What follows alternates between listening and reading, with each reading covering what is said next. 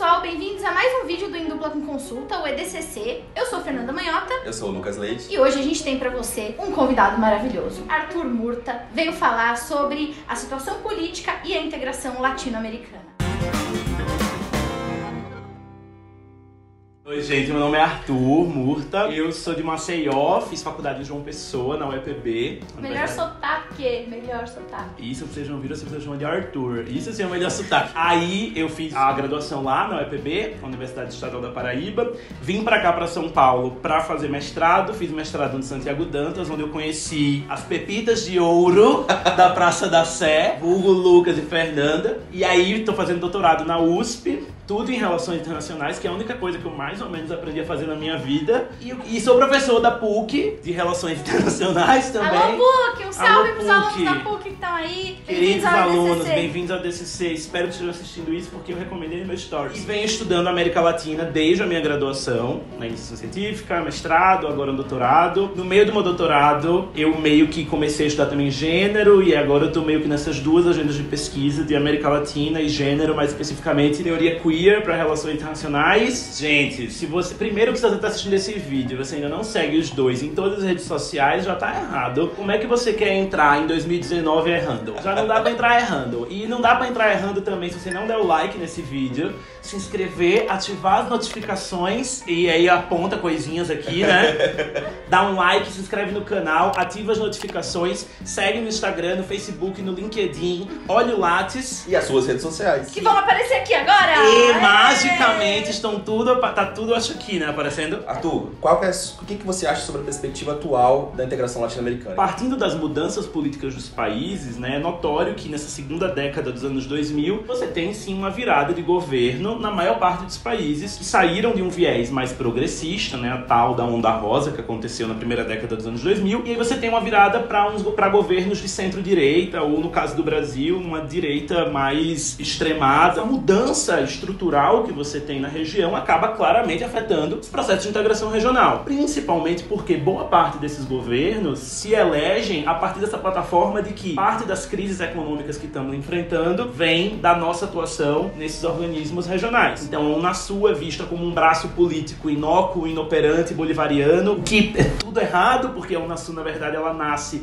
inclusive, Contraponto, né? em contraponto à proposta venezuelana, exatamente, o Brasil, e em contraponto à proposta da OEA, é uma tentativa de criar um, um organismo regional sem a presença dos Estados Unidos para que haja uma maior autonomia da região. A Unasul é principalmente uma construção do governo brasileiro de mostrar que a América do Sul é uma região. Você tem um, um esvaziamento dessa, dessa ideia de América do Sul enquanto região, com essa mudança dos países, então hoje existe o debate de América Latina enquanto região, de América Latina enquanto região voltada para a Ásia-Pacífico, que é a ideia da Aliança do Pacífico, que já traz uma outra noção de região, que é região Ásia, ainda que aqui na, no continente latino-americano. E eu acho que o debate hoje, principalmente no âmbito do Mercosul, ele tá sobre o que vai ser o Mercosul o discurso que o Aécio lá em 2014 já trazia de vamos sair da Unasul, do Mercosul, perdão, não é um discurso que você consegue aceitar, não dá para você para você estruturar, vamos sair do Mercosul.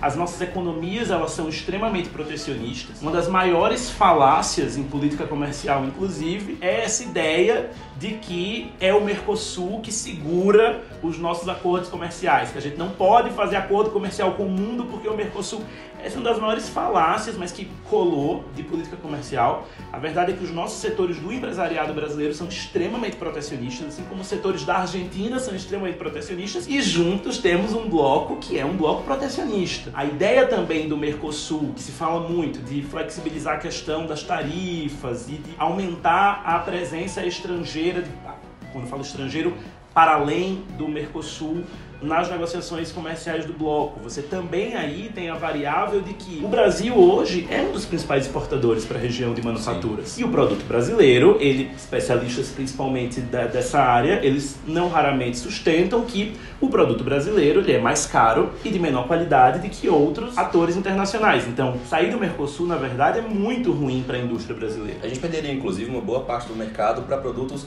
industriais brasileiros, como a linha Isso. branca, não é mesmo? Sim. Isso, exatamente. Automotivo, também. Exatamente. Então, o cenário do Mercosul, e é importante estabelecer essa base, porque há muito sendo dito sobre o Mercosul há muito tempo e muita gente acredita que o Mercosul de fato está natimorto, não existe, é uma organização que está prestes a fechar. Na verdade, não. O Mercosul ele claramente está num, numa marcha mais lenta do que já esteve em outros momentos, é claro, é evidente, mas você não pode dizer que o Mercosul hoje vive. Um... Apareceu um gato. Que o Mercosul hoje vive um processo tão questionável como o da Ela tem cada vez mais caminhado para esse lugar de perda da sua. Sentido, né? Isso. Né? A Colômbia acabou de denunciar o tratado da Unasul, então a Colômbia é o primeiro país, Brasil, Argentina, própria Colômbia, outros países já suspenderam as suas atividades da Unasul há algum tempo mas não saíram, não denunciaram ao tratado. A Colômbia denunciou em agosto, são seis meses até a saída, então a Colômbia, a gente está vivendo o nosso Brexit aqui, que a Colômbia saindo da Unasul, obviamente nem se compara. Mas a Unasul, essa sim, é muito questionável. E, e muita gente fala que ah, a Unasul nunca surgiu para nada. Há quem nunca serviu para nada, perdão. Há quem fala, inclusive, que a Unasul e a Ursal, na cabeça do Cabo da Ciolo, eram a mesma instituição, que ele só confundiu a sigla, né? E, e... PS, Ursal não existe. É, pra, pasmem, pasmem, não temos. Mas a Unasul, ela sim existia. E a Unasul, ela teve atuações muito importantes na região. Em 2008, ela atuou no Pando, num conflito separatista que houve ali. Em 2010, na fronteira Colômbia-Venezuela, quando houve uma tensão. Em 2012, no impeachment do Fernando Lula no Paraguai, que inclusive é o tema do meu mestrado. Então, a, a, a Unasul hoje tem, quer dizer, cada vez se enfraquece também, missões eleitorais importantíssimas que as equipes vão para os países fiscalizar as eleições, fiscalizar a lisura das eleições. Isso é muito importante para a estabilidade democrática da região. A Unasul, assim como o Mercosul, tem cláusulas democráticas. A Venezuela, inclusive, está suspensa hoje do Mercosul por conta da cláusula democrática do Mercosul. Essas instituições serviriam para dinamizar os nossos modelos econômicos e agora a gente está enxergando um rumo dessas instituições, o Mercosul principalmente, caminhando para um modelo muito mais liberal, talvez de livre comércio. Em alguma medida, você tem uma diminuição do nível de integração.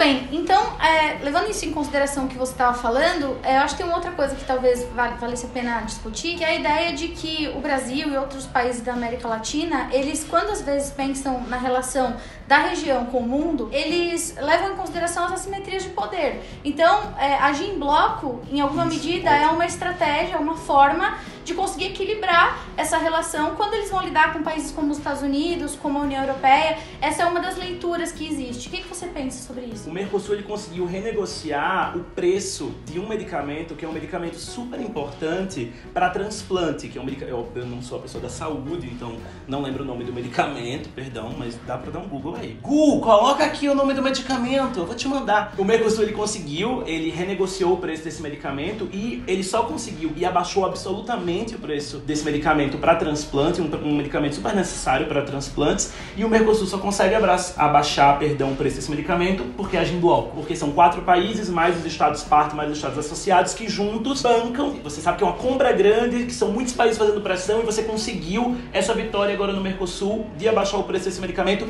porque agiu em bloco. Agora fazendo advogado do diabo, o que que deu errado? A gente sabe que a ambição, por exemplo, do Mercosul era um dia, né, vir a ser um mercado comum dentro daquela graduação de integração regional. Ele chegou no máximo numa união aduaneira agora parece que está assim patinando como a gente falou. A Unasul num processo de desmobilização. É, apesar desses ganhos, dos avanços que a, que a integração representa, o que, que deu errado na região latino-americana? Você tem esse papel do paymaster, né, que é o país que arca com os custos da integração, porque a integração não é, ei galera, vamos se integrar, alguém vai pro bar, alguém vai pagar essa conta, nem que seja dividido por igual. Inclusive, no meu doutorado, eu trabalho com opinião pública, como eu falei antes, e aí é muito curioso quando você vai olhar para as pesquisas de opinião, que são aplicadas para a população, né, para o eleitor médio, brasileiro médio, ou seja, você faz uma média de elite, classe. E aí, ah, quando você aplica essa pesquisa de opinião, é muito curioso que na pergunta você tem qual país da América Latina você acha que deveria ser líder regional? Brasil, Brasil, Brasil, Brasil, Brasil. Você acha que o Brasil deve assumir o papel de líder da região? Sim Um milhão por cento. Aí a pergunta logo de baixo. Você acha que o Brasil deve arcar com os custos da integração regional? Não, mil por cento.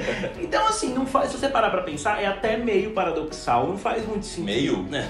Não faz muito sentido. Essa, quer dizer, faz, né? E aí faz quando você vai ver principalmente a construção histórica do, do Brasil. Se você volta pros escritos lá do Barão do Rio Branco, você já tinha essa noção de que o Brasil era o líder natural da região, que o Brasil, com sua cordial simpatia, consegue tudo com a diplomacia, o paradigma da cordia- cordialidade oficial brasileira. Então, a gente meio que construiu-se, inclusive construiu-se enquanto política de Estado, essa ideia de Brasil líder natural da região e ah, regionalmente aceito. E isso começa a ser contestado. Isso começa a ser contestado já durante o governo Lula, e mais ainda no governo Dilma, quando alguns países não querem aceitar esse papel. A própria Argentina, agora, o Macri, agora, esse ano, ele chegou a dizer que a Argentina está preparada para ser o novo porta-voz da América do Sul.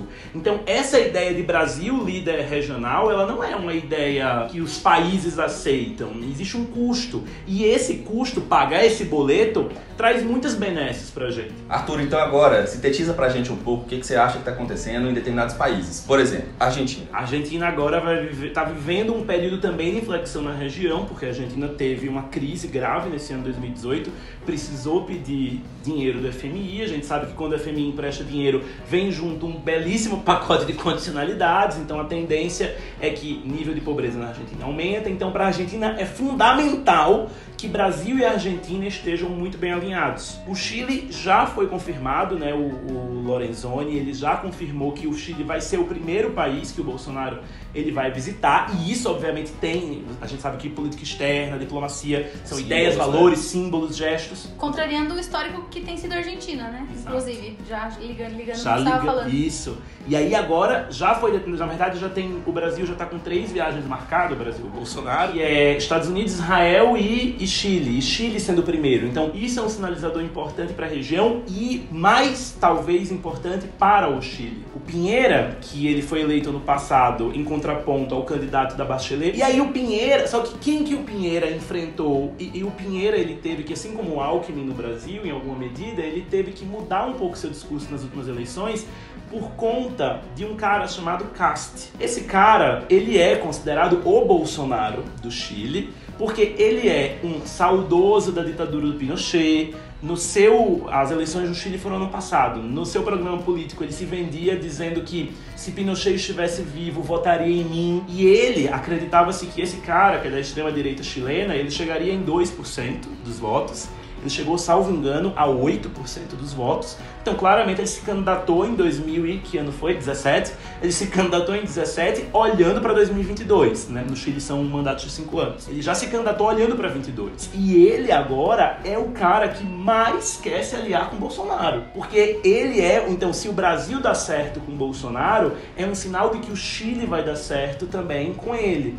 Então, para além desse cara, que é um político hoje importante na cena chilena, que saiu muito fortalecido das últimas eleições no Chile, você tem a própria questão do Sebastião Pinheira, está sendo negociado um acordo bilateral importante entre, entre Brasil e Chile, que está, inclusive, muito bem avançado. Bom, e não dá pra ignorar a Venezuela, né? Como é que fica a Venezuela nessa história toda?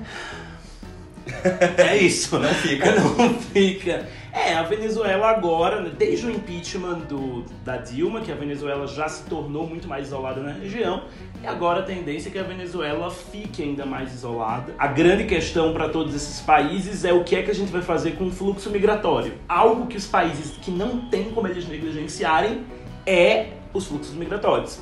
Mas, por outro lado, o que é muito curioso a gente analisar, e muito triste também, é perceber como a Venezuela se tornou plataforma eleitoral. Todos esses países, Brasil, Colômbia, Chile, esses candidatos se elegeram com o discurso do nós não vamos se tornar uma Venezuela. Que foi o modelo de se a gente mantiver um governo de esquerda, centro-esquerda, a gente vai ter esse resultado. E aí, se a gente para para olhar para o país que vocês não perguntaram, mas a Bolívia, é muito curioso que existem hoje dois modelos progressistas de esquerda, né? mais de dois, mas enfim, dois, os dois principais modelos na região, Venezuela e a Bolívia. Enquanto a Venezuela realmente está em frangalhos e se tornou algo indefensável, a Bolívia hoje é o país da região que mais cresce. Que tem as maiores taxas de crescimento. A Bolívia está crescendo em média 4% ano após ano consecutivamente. Então, curioso pensar como ninguém fala no caso boliviano. Né? A Bolívia conseguiu reduzir as taxas de pobreza de quase 70%, que é assustador, para 40%, que é altíssimo, mas 39, 40% é uma evolução absurda. Então, o cenário ele está se desenvolvendo um pouco na questão das experiências negativas. Gente, muito obrigada pela audiência. Foi um prazer falar com vocês mais uma vez, um prazer receber nosso convidado Arthur. Muito Amei. obrigada, amor, Obrigado. sempre. Amei, em dupla amei. consulta é a sua casa. E se você ainda não curtiu os nossos vídeos, dê o seu like, se inscreva no nosso canal, ative as notificações. Mais alguma coisa? É isso aí, nas redes sociais também. Isso aí. Até a próxima. Muito obrigada. Tchau. Tchau. E aí, desde então, com uma grande história de amizade. Exato. Podia- Gente, sigo solteiro e agora em 2019 a gente vai mudar essa jogada. Eu e Fernanda na pista em 2019 e é isso aí, casado. Licença. Mas eu e Fernanda na pista.